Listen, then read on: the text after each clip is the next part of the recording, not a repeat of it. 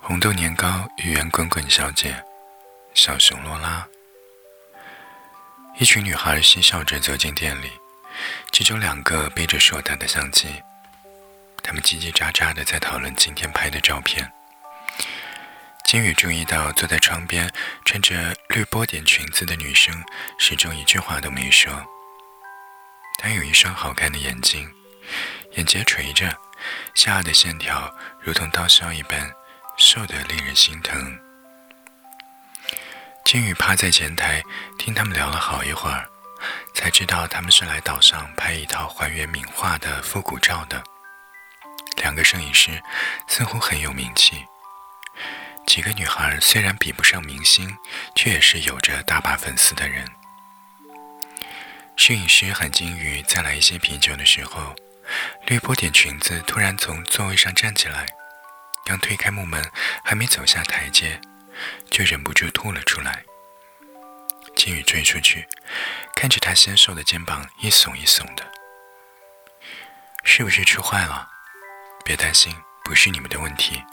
他站起来，对金鱼躬了躬身：“抱歉，把台阶给弄脏了。没关系，我会收拾好的。”接下来的几天，这个小团队几乎每一天都要到金鱼的店里，而每一次聚餐快要结束的时候，那个叫汤灿的女生都会跑去吐上一番。店外的石阶下面有柚木放的小垃圾桶。汤灿呢，每一次都坐在石阶上，手臂搭在垃圾桶的外圈边上，脸色苍白的犹如冷冽的月光。摄影活动结束以后，他们没有再来。金宇跟柚木去小岛唯一的邮局买新年纪念邮票，刚走到转角，就听到一声惊呼：“有人昏倒了！”金宇认出来，那个人是汤灿。他挤进去将他扶起来，柚木把他背上车。车子刚刚发动，汤灿就稍稍恢复了意识。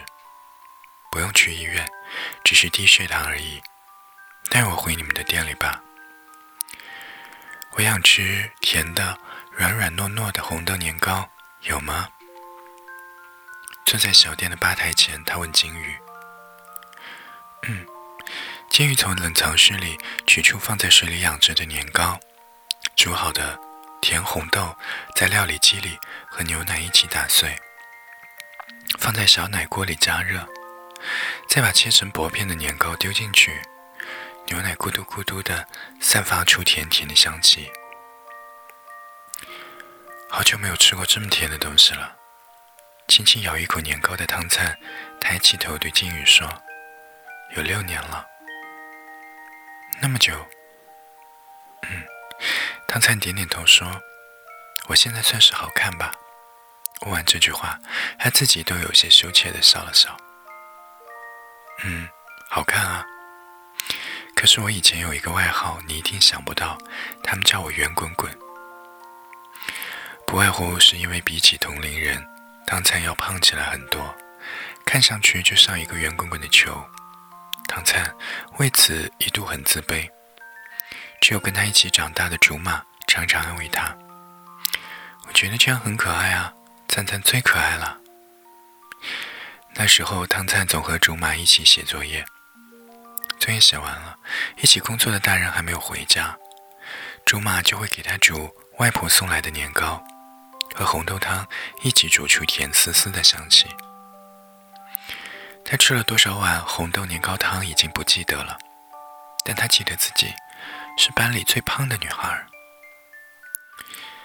青春期的时候，汤灿开始疯狂的减肥，偶尔忍不住多吃一点，就要抠喉咙把它们都吐出来。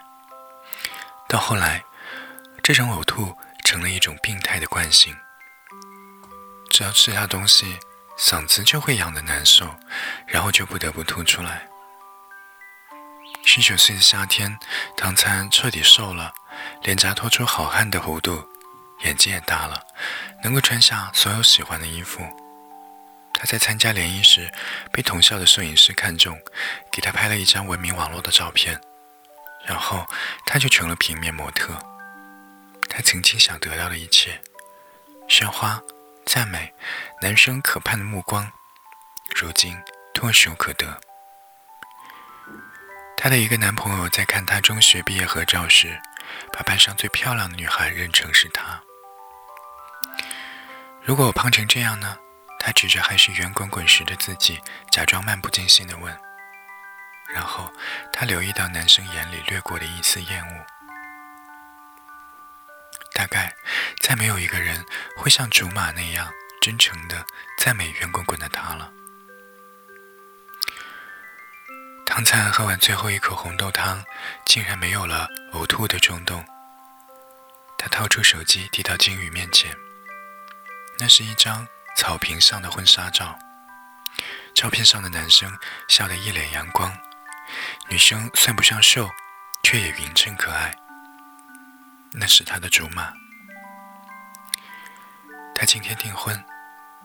唐灿的声音苦涩，眼底腾起一层薄雾。